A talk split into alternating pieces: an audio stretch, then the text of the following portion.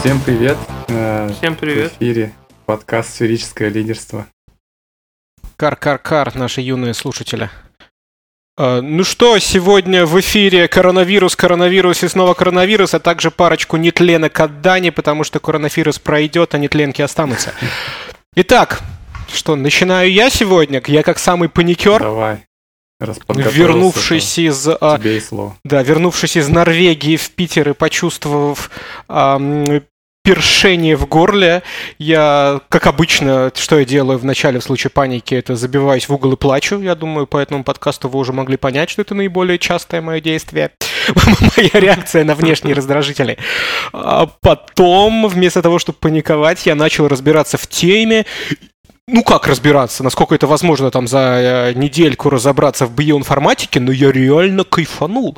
Я понял, что вот во всех этих ДНК, РНК, вирусах, белках куда больше программирования и информационных технологий, чем во всем, что я делал предыдущие ну, 30 лет. А, Это очень круто. То есть сейчас, э, скорее, я как предлагаю первую тему, перетягиваю одеяло на себя и буду просто изливать свои восторги на тему того, что мне удал- удалось раскопать.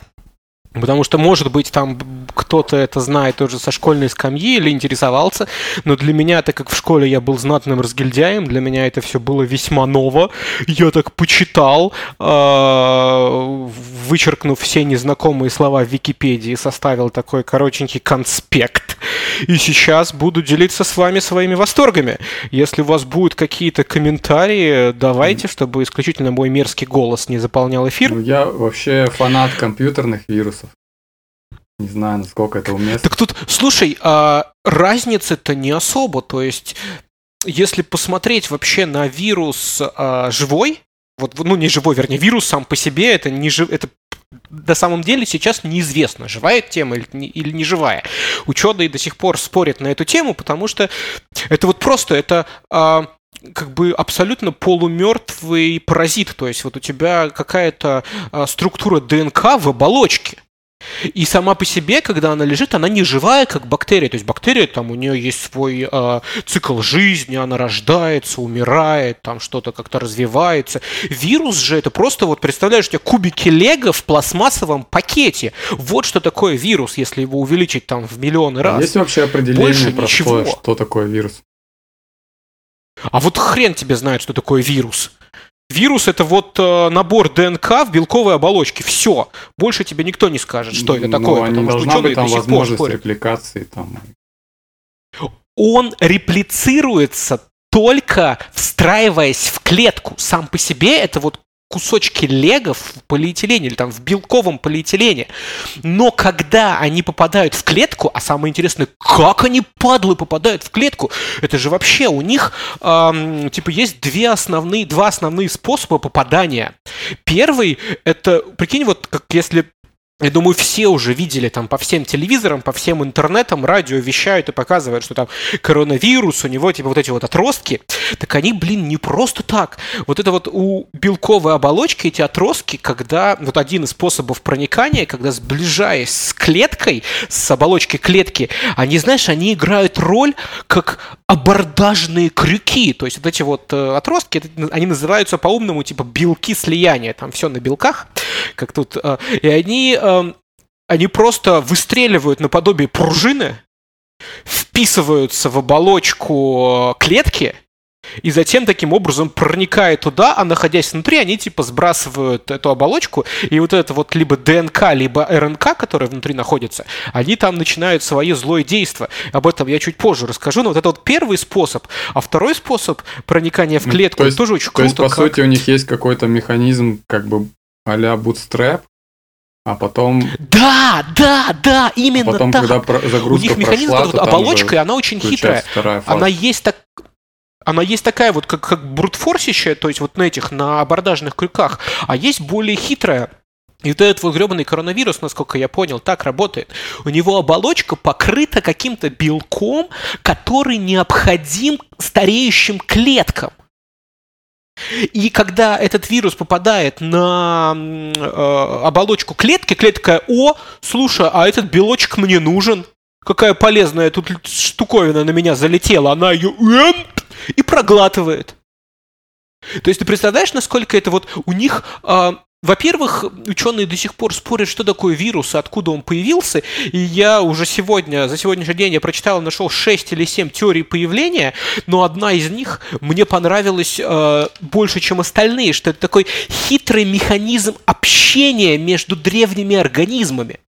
То есть это представляешь, что ты отправляешь по определенному протоколу пакеты из одного как бы э, эндпоинта в другой. И эндпоинты, развиваясь, пытаются как бы э, сделать так, чтобы этот пакет до них не дошел. А пакет, сука, настолько умный, что вот он постоянно развивает, помимо там внутренних своих каких-то, что там, то, как он будет действовать дальше, вернее, процессов, он еще и разбивает, э, развивает способы проникновения внутрь. То есть это такая-то очень крутая хакерская атака. Ну, это прям какая-то она... спекулятивная теория. То есть, типа, что человек на самом деле это фигня, а вот вирус это самая настоящая жизнь. Так так и есть. Ну как это? Это, это, это, это, это не столько настоящая жизнь, это паразиты. То есть человеки, э, человеки, да, человеки это типа, носители и средства, средства развития и размножения для вирусов. Но более того, вот сейчас это как бы такое легкое вступление. Самое интересное, что а, раньше считалось, что белки вот просто тупые. Они там попадают в клетку, видоизменяют клетку и размножаются. Но они, сука, черти, вообще огонь. У них эм, последний, вот за последние там декаду было произведено множество исследований. Представляешь, что они? Они э, оптимизированы. То есть, э, представь, что у тебя там попадают три вирусные, э, три вируса в твой организм. И если все три вируса начнут долбиться в одну и ту же клетку, это типа не, ну, не производительно, не оптим, ну, это не оптимально а, в плане скорости распространения. Так вот, вирусы умеют помечать клетку, в которую они попадают. То есть, если один вирус продолбился в нее, другой, перед тем, как долбиться, он проверяет маркер. Он проверяет, есть ли в этой клетке маркер заражения. Если маркер есть, он идет долбиться в другую Прикольно. клетку. А что, что такое маркер? Ну, в смысле, физически? Он, он, ну, как бы в биологическом плане он оставляет какой-то специально обученный белок на поверхности клетки. То есть есть какой-то фингерпринт, да, да, да, именно вот, вот, вот так вот. То есть он как бы это, знаешь, флаг 0.1. Если типа вирус перед тем, как внедраться, проверяет, есть ли такой белок уже, и если белок есть, то он идет, ищет следующую цель. То есть это как бы вот тебе, вот тебе гребаный как бы распределительное вычисление. То есть и причем э, помимо этого, вот, вот что еще в дальнейшем очень круто, на мой взгляд, что когда э, как, как бы так выразиться, что Раньше есть такая технология, она называется типа кворума, но это не технология, это подход.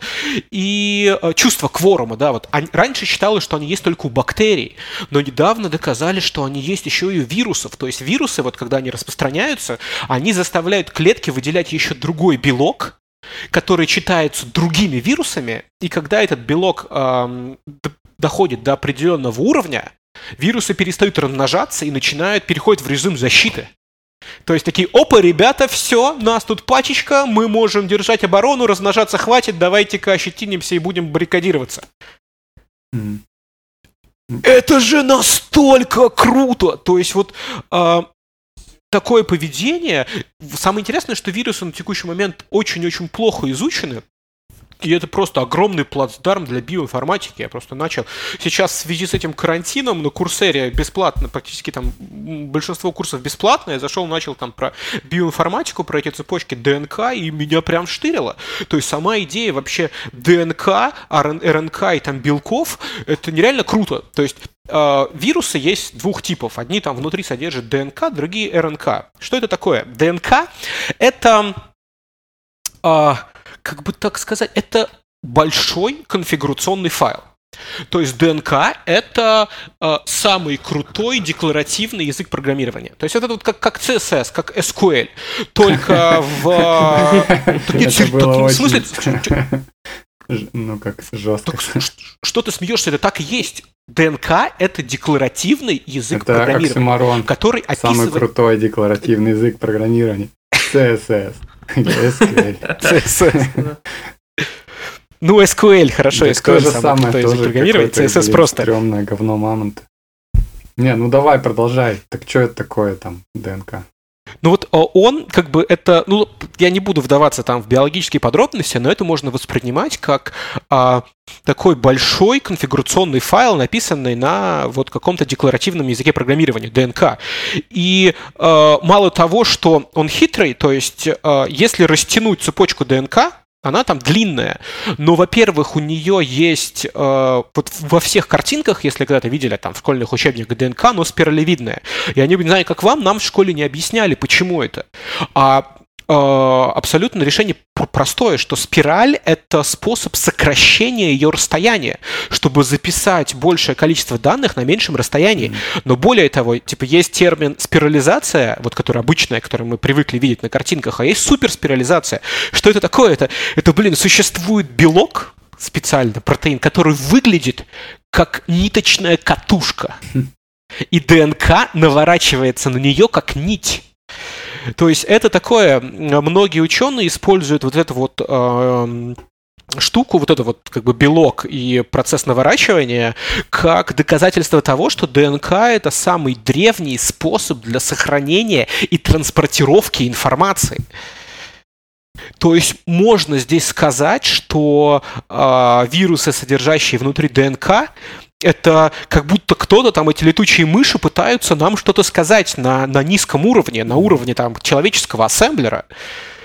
То есть это же вообще такое просто вот мозговзрывающая тема. Это, это вот что такое ДНК в понятии вот существования. То есть это конфигурация, которая такая пассивная, определенная. Но что она умеет делать? Она умеет реагировать на определенные внешние раздражители и копировать часть себя. То есть они типа вот такие боссы, они сидят а, как, как оркестраторы, они говорят, ага, нам нужно изменить э, поведение клеток, поэтому, пожалуйста, вот, э, вот эту часть от нас они берут, копируют часть себя, в носителей. Носители называются РНК, рибонуклеиновая кислота. Эта РНК уже выходит из ядра клетки в, непосредственно в саму в остальную клетку, и там начинается вот по, по этим правилам, заданным ДНК, воспроизводить белки. А уже там за цвет глаз, за все вот это вот, за цвет волос, за скорость облысения, больная тема, она э, отвечает, ну вот именно белки. То есть вот такая вот цепочка и это очень легко переложить на концепцию э, текущего современного программирования. То есть ты берешь какой-нибудь Zookeeper, который там содержит конфигурацию, а потом э, через специальные протоколы распространяет ее в приложение. Это тебе вот, мать его, ДНК. И эм, первым делом я, когда вот в это вот все вот более-менее так вник, прочитал, я пошел искать типа ДНК-компьютер, и для меня было шоком, что такое существует. И более того, в 94 году ДНК-компьютер э, смог решить э, задачиками воежора для семи узлов. А в чем суть его работы? Принципа? Да хер его знает. Там, там, короче, принцип, по которому решалось, что на основе ДНК и всего вот этого, они смогли построить все возможные пути, mm-hmm. а потом выбрать э, оптимальный по времени. Ну, кстати, про задача решалась ДНК так. именно это как, как структура, это объясняет еще, почему радиация вредна, да? Именно гамма, потому что гамма-излучение да, проходит радиация через, разрушает ДНК. через клетки и вышибает часть э, кусочки. То есть, по сути, это как если память без э, коррекции ошибок, например, в компьютере, он очень долго работает, то какой-нибудь там фотон может прилететь и поменять какой-нибудь бит где-нибудь, то, грубо говоря, гамма-излучение делает ровно то же самое с ДНК, а потом вот это все реплицируется, и ошибки, естественно, мультиплицируются и так далее, и поэтому ты получаешь какой-нибудь рак себе. Потому что у тебя клетки совершенно не так Дико делятся. круто, что... Дико круто, что ты упомянул о исправлении ошибок. Про этот компьютер ДНК все-таки. Насколько я понимаю, ДНК это как, э, как ROM. То есть ты загружаешь как бы компьютер, там есть память, в которой за, за, записана последовательность, машинные коды, что делать. Вот, но должен быть вокруг этого рома целый гигантский агрегат, ну то есть клетка, который все это делает. То есть компьютер-то как, все как так. Э, что, что значит компьютер ДНК? То есть э, одно ну, только, вот одно, одного вот только исходного ДНК. кода. Ну, у тебя есть картридж от Dendy, это же не, не вся Dendy. Ну, кстати, еще здесь интересный факт, что в 2003 году на ДНК смогли записать JPEG-изображение. Мгм.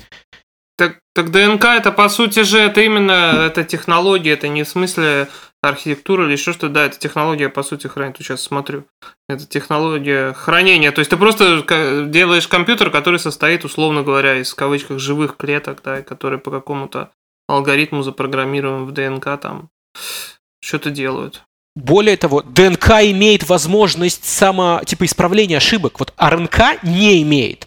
То есть вирусы, внутри которых содержится РНК, они там, копируя себя, они, э, типа, видоизменяются. Поэтому там, допустим, коронавирус, который был в начале, там, а, у первых больных, он значительно опаснее, чем сейчас. Потому что э, РНК, копируя себя, допускает ошибки. А ДНК это, вот знаешь, как герпес. Герпес это вирус, содержащий в ДНК. Поэтому если герпес там у тебя выскочил на губе, ты хрен до самой старости, до смерти от него отделаешься.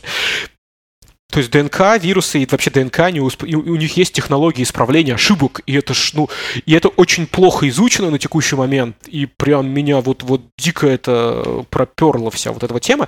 Еще, еще интересная тема на тему вирусов, что а, вот просто сейчас отстраненный факт, что есть такой вирус, и он называется дикование. Или как, ну, не знаю, как ударение, может, дикование. А это вирус, болезнь, которая распространяется на исключительно в холодные месяцы года, действует там на песцов, на собак, на леммингов, вот она распространяется там за полярным кругом, вот наличной, и она а, активируется каждые 3-5 лет, и ее активирование или активация совпадает с годами наибольшей численности песцов и леммингов. То есть в данном случае вы понимаете, что вирус является инструментом м, регуляции численности популяции. Ну да. Ну тут на самом деле непонятно, что там причины, что следствие, но это да, интересно, что такое вообще возможно. Я просто хотел еще пример сказать про появление вирусов, тоже такой странный, который я всегда вспоминаю, это то, что у нас было задание в университете написать сортировку файлов. И чтобы протестировать, я написал такую программку, которая просто генерирует рандомные файлы просто случайным образом, просто там по несколько килобайтиков там эти файлы фигачит, фигачит, фигачит, ну просто до хранища эти там, не знаю, тысячи файлов, чтобы потом их сортировать. Вот, и она, ну, запустила ее, короче, она работала, работала, и потом хоп, короче, и все останавливается, и у меня вылетает окошко Касперского, типа, чувак, в этом файле вирус.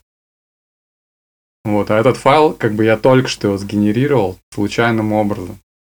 То есть фактически это не так уж и на самом деле, ну то есть как бы процесс этот эволюции, он хоть и случайный, но кажется, что как так, как такое возможно, что на самом деле это не так уж как бы супер сложно, что даже вот в рамках там, не знаю, 10 минут получился какой-то вирус сам собой, просто случайным образом абсолютно.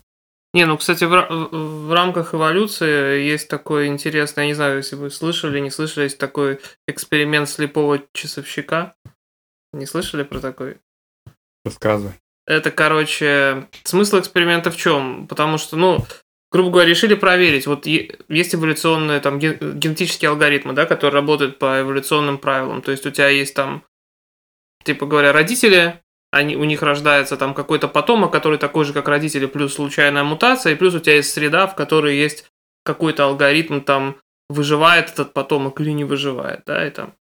И вот таких сначала родителей много, потом сколько-то там детей, чтобы одинаковая была популяция, грубо говоря, у каждых пары родителей 4 ребенка, чтобы удваивалось, да, а и половина самых неприспособленных умирает. И вот э, интересная была задача, что будет, если в качестве родителей дать какую-то физическую модель из шестеренок, рандомных абсолютно, и пружин, и стрелок. А в качестве вот принципа отбора, насколько эта штука хорошо показывает время. Да? А, И вот поверишь ты или не поверишь, но такой эксперимент проводился, даже, по-моему, open source где-то это лежит, что через определенное количество поколений появляются часы. Прям вот появляются часы. Единственное, что у них там стрелка может быть не Прикольно. часовая, типа а там трехчасовая, да, оборот делать. Там, ну, не, не 24 А сколько типа часа. примерно поколений надо? Да, фиг знает. Там это тоже не всегда одинаково. Но я не помню, сколько они там неделю моделировали это дело. Неделю? То есть это не так уж и долго, да.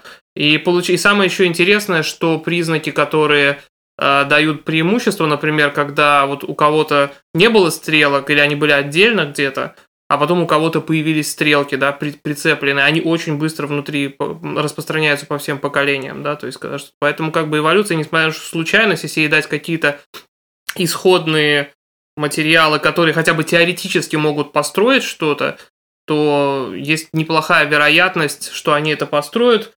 Кроме там есть отдельная проблема, проблема локальных максимум, максимумов, да, когда ты попадаешь вот э, в какую-то ветку, которая на самом деле тупиковая, а ты не можешь из нее вылезти, потому что, чтобы из нее вылезти, надо настолько, настолько деградировать, типа, чтобы, mm-hmm. чтобы пойти в другую ветку, да.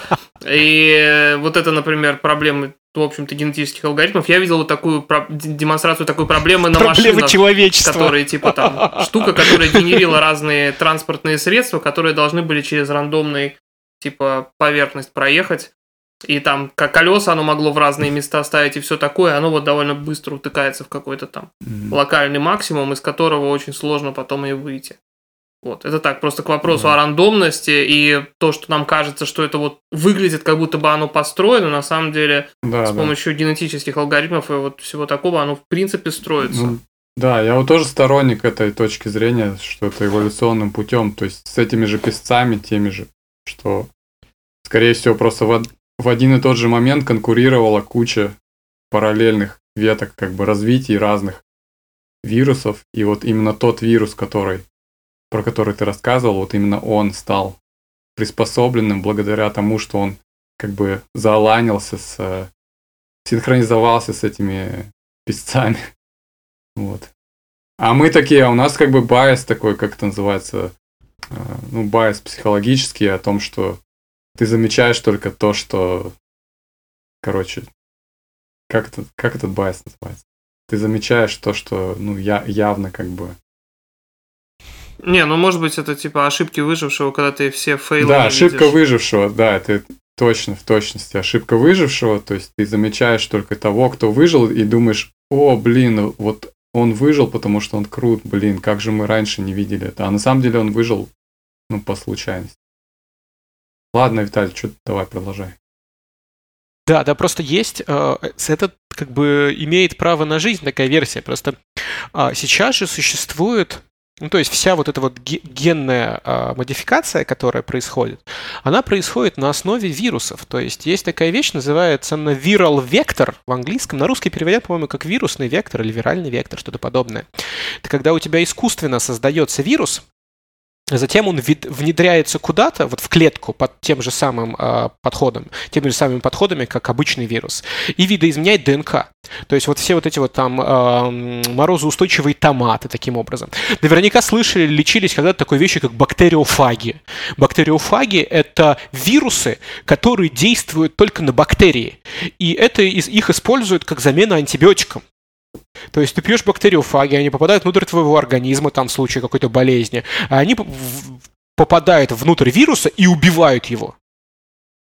Это вот такой вот бактериофаги. У них там немножко другая структура. Они выглядят как э, такая, типа гарпуна что-то, mm. вот, с основанием. Но как бы сейчас э, человечество научилось создавать и модифицировать вирусы. То есть, э, опять-таки, немножко вдаваясь и от, отходя в сторону какой-то конспиративной э, теории, к примеру, моя мама искренне верит, что ви- коронавирус это искусственно созданный вирус, который там в связи с тем, что он так влияет на старых и что старческие клетки его так поглощают больше, чем там э, клетки молодые, что это какой-то был там вирус э, ну, на рен наверное, пересмотрела, но, но все равно сама, сама концепция интересная, что это был вирус, который создаваемый там для обмала, а, омоложения и прочие, прочие штуки. Поэтому как бы нельзя исключать, что... То есть есть, есть реальные вирусы, которые вот появились в процессе мутации, а есть те вирусы, которые... Мутации которой мы чуть-чуть помогли, человечество чуть-чуть помогло. Поэтому э, как бы вирусы — это такой же инструмент программирования, и если залезть вглубь ДНК, то это тоже это такая Вот, кстати, здесь, э, пока вы обсуждали, я залез на Википедию и по поводу принципа работы э, этого компьютера ДНК, что вот они хранят информацию, а есть какие-то э, специальные инструменты, они называются полимеразы, которые умеют достраивать цепочки ДНК и разрезать их, и укорачивать. Mm. И на основе вот этого вот, вот изменения, укорачивания, пересоединения, обрезания происходит вычисление. И из последнего, что в 2019 году группа молекулярных биологов написала ДНК-вычислительную систему, которая умеет извлекать квадратные корни из 10-битных чисел. То есть такая, ну как бы это, блин, это же... Я выступаю, в общем, в роли евангелиста биоинформатики. Это немножко мне напоминает э, чуваков, которые в Майнкрафте строят всякие разные калькуляторы. И у них там, чтобы посчитать 2 плюс 2, там надо охренительный там размер стадиона, там построить комплекс, и там на кнопку нажимаешь, и там что-то начинается корежится там ну, это очень несколько минут, и вот тебе Это ответ. очень круто. По-моему, это очень круто. Вот, ну давайте, переходя к следующей теме, я сейчас хочу передать микрофон э, Игорю, но при этом такая вот плавный переход, что вообще конечно, дисклеймер, что все сидите дома, вирус это ужасно, и э, изоляция нас спасет, но с другой стороны, какой это дало, мать его, толчок для развития направления удаленной работы. Все, кто раньше говорил, что я не могу работать удаленно, начали работать удаленно. Музыканты начали давать концерты удаленно, и это также круто. Я тут э, выступал э, Би-2, потом Агутин, я с таким удовольствием на все это смотрел. Э, тут прям с, под, под пиво я получал огромнейшее удовольствие. Супруга у меня никогда говорит, я не могу работать дома, вообще как обстановка. Ничегошеньки, мы уже третью неделю сидим друг напротив друга с ноутбуками и вполне продуктивно и и, я боюсь, что сейчас ее переклинит, и ей это понравится больше, чем работать в офисе. Точно так же, как обучение. Наши учителя, как самые а, технологические... Учителя и врачи, как самые технологические такие... Ну, и вот, вот не, не, не, не развитые, это очень плохое слово. Ну, то есть, и отсталые тоже. В общем, а, люди, которым с больш... в связи с их профессиональной деформацией личности с большим трудом дается углубление в высокие технологии, научились это делать. Да. У меня даже для дочки в детском садике сейчас там занятия по английскому, какая-то физкультура. А, открываешь а, компьютер, там перед ней прыгает преподаватель. Тут вот они все прыгают по, по комнатам. Ну, то есть, по сути, эм, было же еще... Ну, есть теории разные возникновения жизни. То есть, по сути, вирусы... Э, ну, одна из теорий, что вирусы, как бы, они дали начало жизни. А тут получается, что какой-то конкретный вирус и дал начало, по аналогии, дал начало удаленной работе. Да-да-да, это ну, знаешь, возможно. как это такой из, известный мем, я уж перехвачу от вас это э, разговор. Да. Есть известный мем, такая картинка, она мне очень понравилась, я ее видел уже несколько раз. Э, типа, кто был причиной э, там трансформации вашей компании, там типа CEO, CTO или COVID, да, как бы и подчеркнуть, что COVID да, был, да, да, да, да, это очень круто. Это, это очень, да, круто было. Но я немножечко так э, сбоку про работу из дома, то есть я сам-то давно уже довольно из дома работаю, несколько лет уже, и про работу под карантином. Вот меня под карантином как бы очень, как сказать, продуктивность грохнулась очень сильно.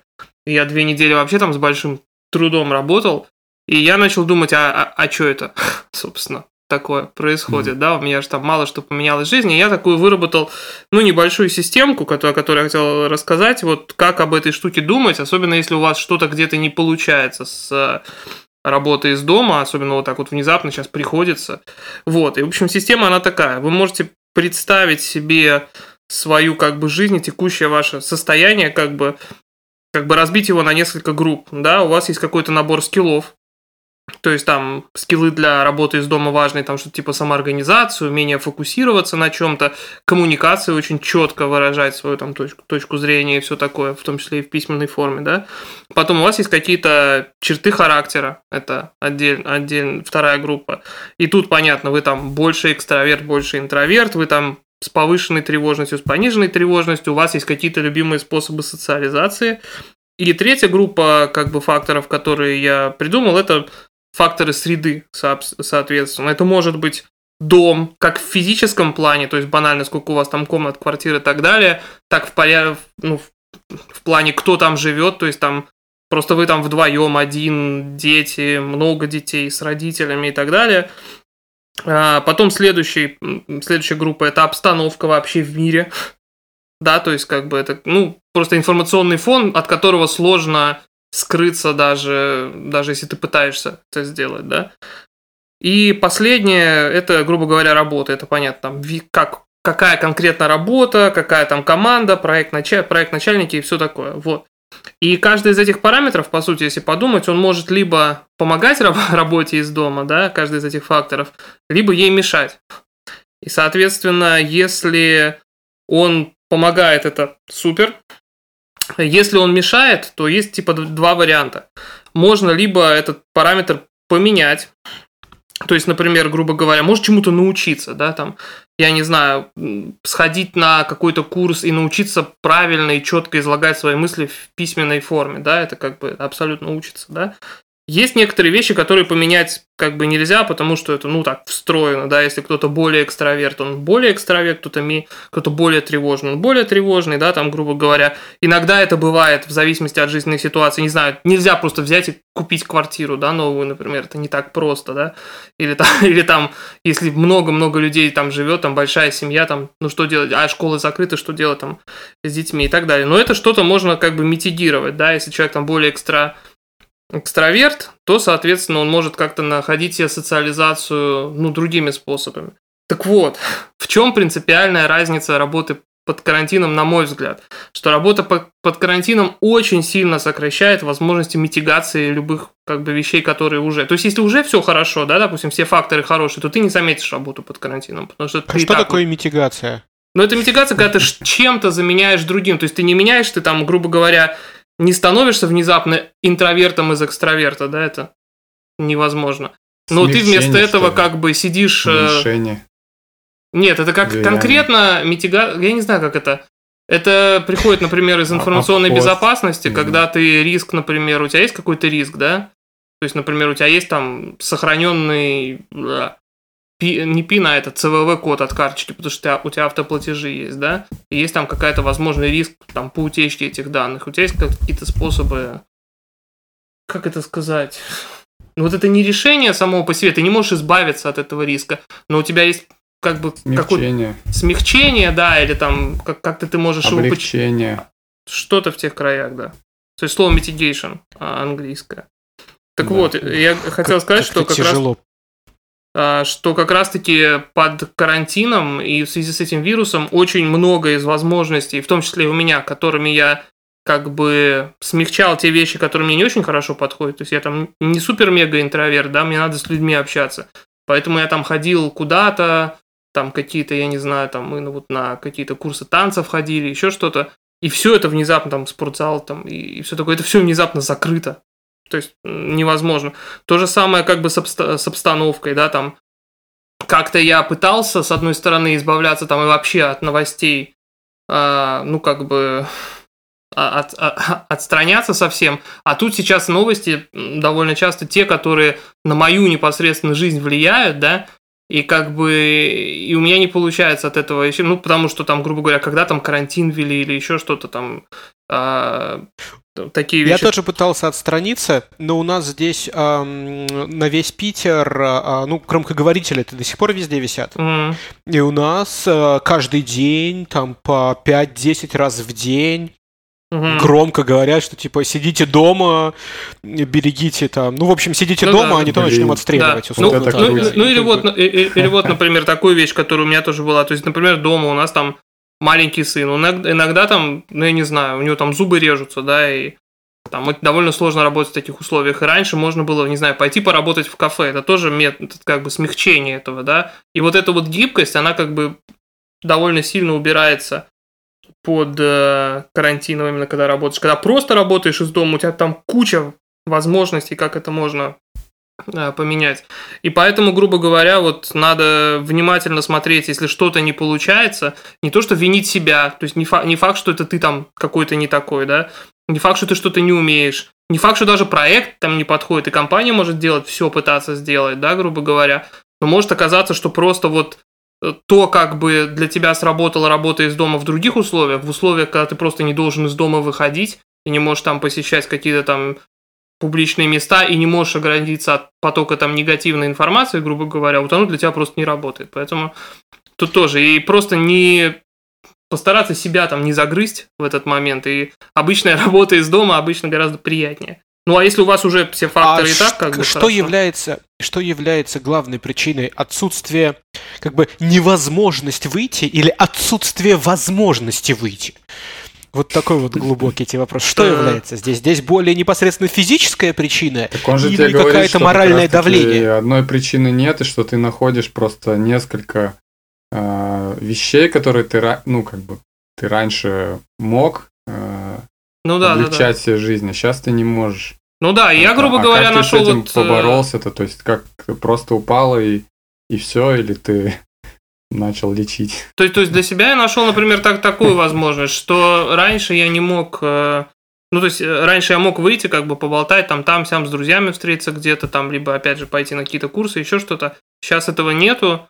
Но, например, я стал более активно там в некоторых сообществах и форумах общаться. Это заменило немножко. Mm-hmm. И мне гораздо лучше стало работаться после этого. Mm-hmm. Просто вот именно это такое, даже я говорю не просто как конкретные советы, да, вот просто такая методика раскидать там текущую грубо говоря, ситуацию по разным факторам, понять, что из них на самом деле проседает, или какая там, какое смягчение ты обычно использовал, а сейчас не получается, да, грубо говоря, mm-hmm. и попытаться найти какое-то альтернативное решение этого. Это, это очень общая система, но мне там такое мышление помогло довольно неплохо выйти из ну, вот если этого. Если по чесноку, то у меня тоже упала продуктивность, а у тебя, Виталь? Не, у меня выросла. Выросла? Я... Почему? Ну, я вообще спокойно. А я не знаю, ну я как бы, я привык работать, мне вообще из дома работать комфортнее, а так как бы у нас еще не закрыто ничего. То есть, ну как, гулять на улице не стоит, но там в магазин выбраться еще там вернее, только, только в магазин выбраться. Ну, как-то не знаю, мне... Ты знаешь, как э, коронавирус покажет, покажет кто реальный интроверт, а кто, выеб... кто просто выебывался. Вот, похоже, ну, да, ну, на самом деле это не так э, интересно, как то, что вот Игорь говорит, то, что сравнивает, не то, что сравнивает офис и удаленку, а сравнивает именно удаленку без карантина и удаленку с карантином. Так в этом и фишка. Я и думал, почему у меня некоторые люди говорят, что как бы у них как бы ничего не поменялось, а большая часть людей тоже. Ну, то есть есть такие прям две большие группы людей, которые раньше работали удаленно там в сообществе, которые я там знаю, да, и часть из них говорит, да у нас все прекрасно, и наоборот круто, что все там на удаленку перешли, да, а часть говорит, что, блин, у меня какая-то последние 2-3 недели какая-то полная жопа, я ну, не могу вообще сделать там четверти того. Я начал думать, что да, действительно, у некоторых просто получается, у них и так все факторы там позитивные, у них ничего не поменялось, да, то есть для некоторых людей, кому повезло, у кого правильная ситуация какая-то такая получилась удачная, например, как у Виталия, соответственно, ну вот, ему вообще как бы не проблема. А у некоторых людей, даже кто работает удаленно, я же говорю, я работаю больше двух лет удаленно, ну как бы у меня так плохо никогда не было. И только вот первая неделя сейчас, когда у меня как-то вот все выровнялось более-менее. То есть Короче, не вините себя и не загрызайте эту тему. Виталий, у тебя есть что добавить? Ну, как бы, э, я не могу сказать, что у меня просто все так идеально. Мне вот вчера привезли новый лонгборд, и я сейчас сижу в коридоре и пускаю на него слюньки без возможности выехать покататься. То есть, конечно, ограничения есть, просто здесь, опять-таки, это возвращаясь к дисциплине на удаленной работе. Я могу работать удаленно, как бы, в любой ситуации, то есть, могу... как бы я начинаю плакать и грустить после. Вот, а после того, как сделал работу а непосредственно. Ну, это опять-таки это. Ну, я бы сказал, что это особенности характера больше, чем да, дисциплины. Да, mm-hmm. да. Да. Ну, как бы дисциплина, вернее, умение себя дисциплинировать это особенность характера, можно так сказать. Да нет, дело и... не в том, что умение, а умение как бы вот а, а, а, абстрагироваться. То есть у меня, например, как бы тоже в целом все нормально, но никогда это касается там каких-то вещей, которые могут э, меня коснуться напрямую, либо там моей семьи как-то напрямую коснуться. Да, у меня почему-то это всегда в голове крутится, и мне от этого очень сложно избавиться. То есть это я то, что у себя назвал тревожностью, да, в своей схеме. То есть, в принципе, когда таких вот нет вещей, когда в мире что-то абстрактное происходит, да, мне да, по барабану я могу работать довольно-таки организовано mm-hmm. как угодно. Но вот когда что-то вот такое крутится, что вот, а мы выехать не можем. Мы сейчас вообще в России, как бы, как мы будем возвращаться в Швецию там и так далее, все, все прочее. То есть это все все равно висит и мешает. Но сейчас, я говорю, стало лучше. Это... У меня появилось да. время киношки сериальчиками смотреть.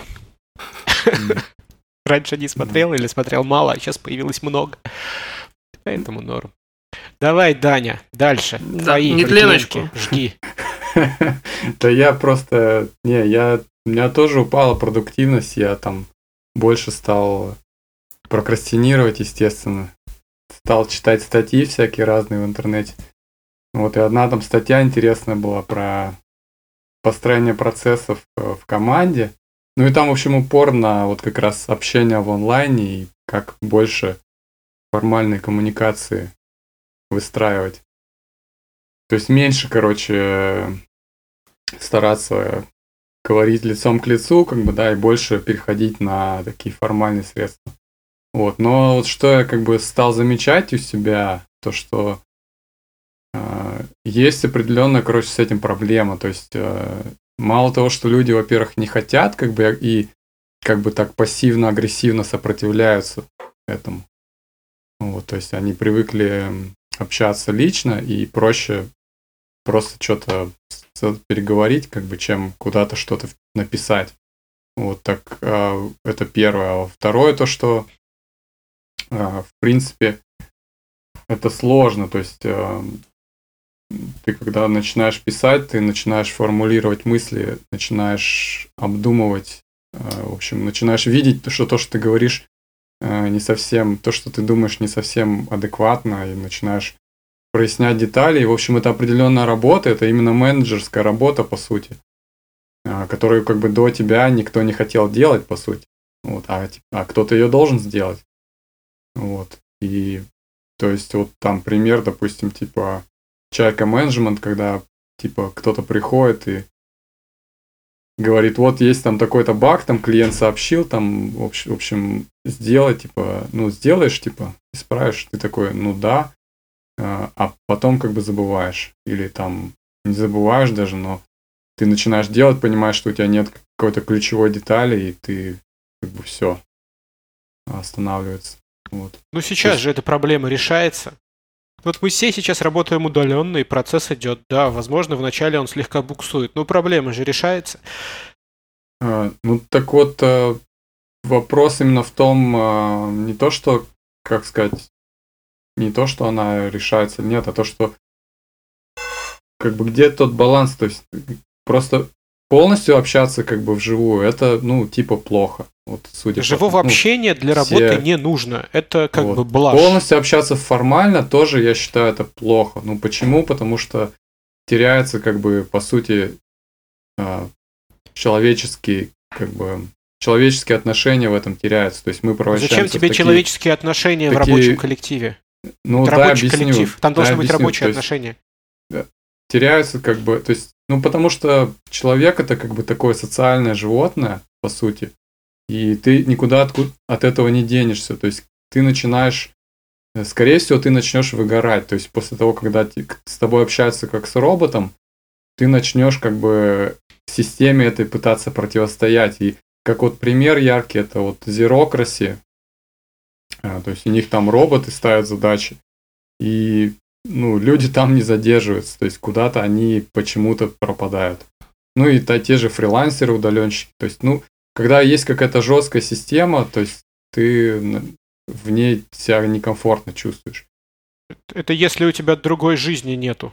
Если тебя нету как бы друзей, нету там семьи какого-то дополнительного. Да нет, не обязательно. Почему? Ну, про- просто в целом, то есть, э, ну, люди, конечно, разные бывают, но в целом, то есть, есть такие, ну, это чисто менеджерские, да, э, вещи, и они, в принципе, человеческие вещи, то есть, ты хочешь э, не только слышать там слова, то есть, а ты хочешь и реакцию какую-то, ты хочешь эмоции, ты хочешь э, видеть, э, не знаю, какие-то отзывы на, на то, что ты сделал. То есть ты не хочешь просто принято или не принято, ты хочешь еще какую-то похвалу то есть, услышать. Или там ладно, тебе не надо похвалу, но в прямом смысле этого слова тебе нужно как-то косвенно ее дать. То есть люди, опять же, разные там психологически бывают, и э, вот именно теряется вот этот психологический элемент в работе. И у меня вот вопрос, как, как вот это сочетать можно, и вот именно, э, то есть, что, ну, ты, допустим, я такой слышал совет, и он, в принципе, очень хорошо работает, что если кто-то в чате что-то написал, то часто бывает так, что ты пишешь, например, вопро- э, там что-то в чате, и все это игнорируют.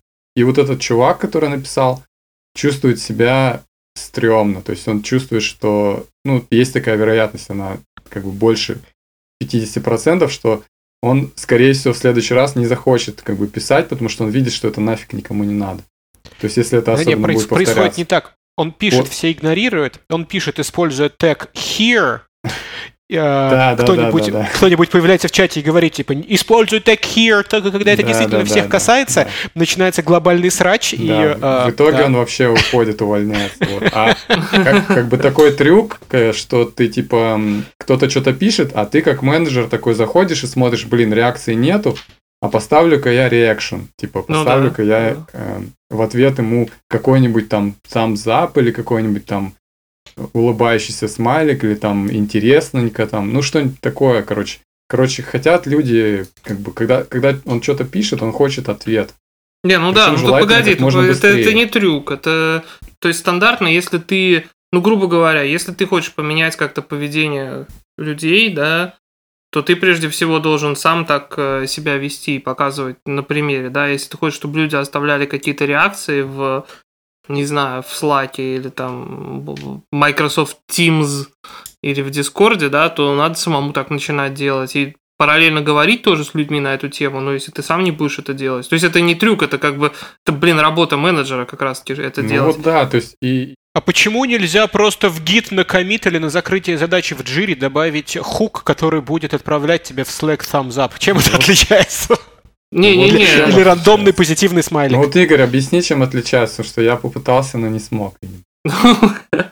Нет, это правда. Обратная связь кому-то нужна, кому-то не нужна. То есть тут, опять же, сложно очень говорить. Э, каждый смотрит со своей колокольни. Я как работал с людьми, как бы я обычно, вот это как раз и часть э, анбординга, когда я начинаю с кем-то работать, это вопрос, как человек хочет получать обратную связь. Хочет он вот эти вот смайлики, не смайлики. Мы иногда пере, ну, как бы обговариваем это, и это, грубо говоря, через месяц-другой я снова спрашиваю, стоит ли вернуться к этой теме, потому что, опять же, люди очень разные, и, опять же, для разной группы людей... То есть, тут же вопрос такой, ты, ты начинаешь подходить как-то не с того боку, на мой взгляд.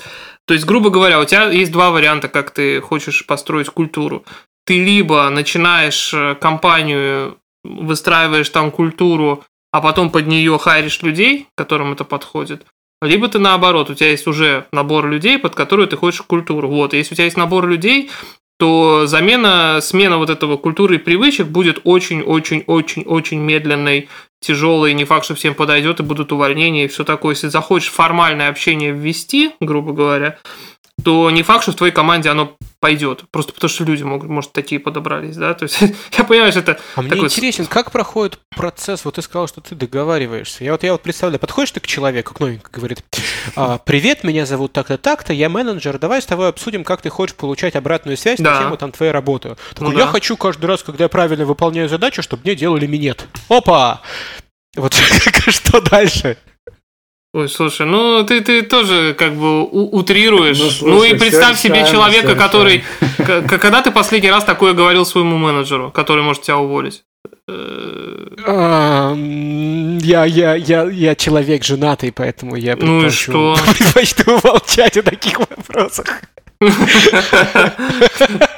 Ну, ладно, я не буду фоллоуапить на этот вопрос, но а, как но бы... Я, я могу зафоллоуапить. Можно сделать систему, которая по закрытым таскам тебе донатит на твой аккаунт на Pornhub. социальных сайтах. Ну, хотя, хотя бы на сразу выезжает.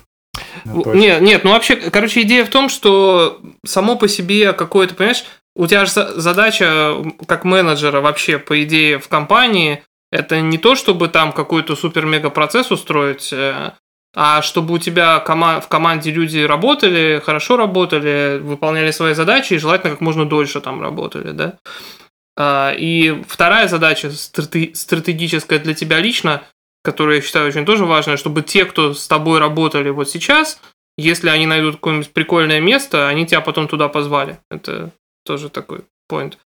А, вот, и, соответственно, ты выстраиваешь как бы... И, и, и ты, исходя из людей, строишь процессы, а не исходя из того, что я прочитал. Там же это самое худшее, что может быть вообще, на мой взгляд, это когда какой-нибудь менеджер сходит на какую-то, блин, конференцию, послушает какой-нибудь доклад какого-нибудь вот основателя Xerox, я не помню, как его звать, и начнет вот эту херню внедрять, вообще не глядя на того, с кем он работает.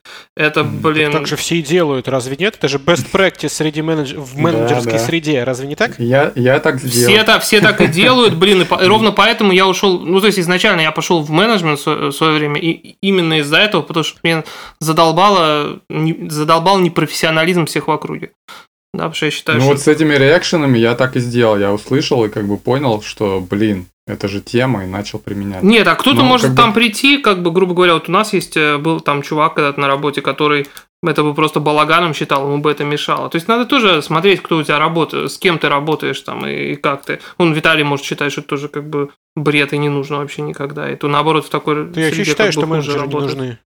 Ну, вот ну тут смотри, как бы, я просто хочу как бы в другой плоскости пример привести. Вот ты когда с человеком разговариваешь ну, вживую, да. то представь как бы два человека. То есть один человек, который никак не реагирует на твои слова, никак, никаких эмоций, у него просто квадратная рожа, и ты ему как бы рассказал что-то смешное, он не смеется. Там, рассказал что-то там, пожаловался, он там такой, типа, вообще никак не ответил. Mm-hmm. То есть это один вариант. Другой вариант это он как-то, то есть он тебе ничего конкретно не говорит, но он как, как бы э, с ним легче будет общаться, если он улыбается там на шутку, если он там э, как-то что-то тебя подбадривает, если ты жалуешься, там какие-то, ну, да, может да, быть, да. если ты ищешь решение, то он тебе может решение попытаться предложить или там... Ну так и что? Про- просто посочувствует. То есть это как бы вот эти вот моменты, они присутствуют намного больше при живом общении, и уменьшаются по мере того, как, то есть вот переходишь ты на видео, уже там отпала там часть, переходишь ну, ты на аудио, еще отпала часть, переходишь ты в чат, еще отпала, переходишь ты в джиру, там уже все, уже ничего не осталось. Ну слушай, я с тобой согласен, но роботы. Ну, как бы не всем это нужно, э, во-первых. Да, то есть тебе легче, а кому-то не легче. То есть это кому-то вообще перпендикулярно это. И, грубо говоря, я, я что могу сказать на эту тему? Да, это хорошо следить за тем, кому это нужно, и как бы это пытаться максимально, ну, то есть, как сказать, максимально давать людям реализацию. А вот просто как найти баланс, что значит? Ну, вот я тебе говорю, найти баланс это исходя из того, типа, есть у тебя люди или нет у тебя людей, да? Если у тебя есть люди, то ты как бы пытаешься смотреть, исходя из того, кто у тебя в команде, и и построить этот баланс там, насколько это должно быть все весело со смайликами, там, с, какой-то, с каким-то балаганом, а, или это должно быть строго и формально, да, то есть, как, то есть это оттуда нужно идти, а вот прям такого общего баланса, что типа делайте вот так и ну как бы это вряд ли такое можно. Ты сломанный делать. менеджер. Ты, ты, ты неправильный менеджер, ты сломанный менеджер. Настоящие Почему? менеджеры, вот у них, они насмотрелись на конференциях процессов, они приходят и как бы используют э, программистов у них в команде как рабочий материал, из которых лепится, если не лепится, то выстругивается, если не выстругивается, то выдалбливается. Нужный процесс. А ты какой-то сломанный менеджер. Ну, Я с да. такими не работал. Что поделать? Тяжела. Тяжелая жизнь, да. Ну, но, грубо говоря, то есть у меня ну. вот вопрос балансу так, а какие-то плюшки конкретно, дальше все это инструменты идут, да, вот инструменты эти реакции, да, ты можешь, грубо говоря, действительно перейти и перенести все общение в, GitHub. Но если ты хочешь перейти, например, в GitHub, да, если, там, или по что там у вас внутри, если ты переводишь это, то, блин, неплохо было бы научить людей, э, опять же, нормально писать. Потому что если у тебя в команде... То, что, ну, грубо говоря, у нас в команде был чувак, который прекрасно писал комменты и все такое. И, ну, то есть он вообще отлично все четко и понятно писал, и, и когда он там, например, делал комит какой-то или там pull request, у него там весь бэкграунд был всегда описан, почему он сделал так, какие он решения принял, бла-бла-бла-бла-бла. Он чуть дольше все делал, например, к нему вообще никаких вопросов, к нему подходить не надо было. Он мог бы быть там, я не знаю, 10 раз удаленным, и он мог не общаться в чатах, и кроме как там на какую-нибудь свою любимую тему, чего-нибудь там, каких-нибудь игр компьютерных, да, например. И, и все, и он чудесно абсолютно выполнял работу. Кто-то не может так. Э, это, это, это тот вариант, где можно научить людей, например, чуть-чуть получше общаться там. И опять же, на своем примере. Во-первых, если ты не можешь выразиться там в одном сообщении, э, ну, то есть, как сказать, я не очень хорошо умею, по мне слышно, выражаться, да, так, с первого раза. То есть я часто вот, когда по работе переписываю то сообщение, которое там раза четыре, да, чтобы там в нем было все понятно, и, и не, не слать 10 нотификаций чуваку о том, что там типа «Привет, ты здесь, у меня есть вопрос». Mm-hmm. Там, mm-hmm. и потом только к вопросу, да, переходить там. Вот такой чушью не заниматься. Что люди смотрят... Так, а что, ты, ты, я ждал, это ты рассказал про чувака, который хорошо писал, а я ждал, где там чувак, который плохо писал. Ну, я как чувак, который изначально поступили. плохо писал. А. Я, я сам, сам очень плохо пишу. Понял. Ну, По умолчанию. все, все и открылось. Менеджеры это просто плохие программисты. Все, все, все. Тайна раскрыта. Я рад, что ты произнес это вслух.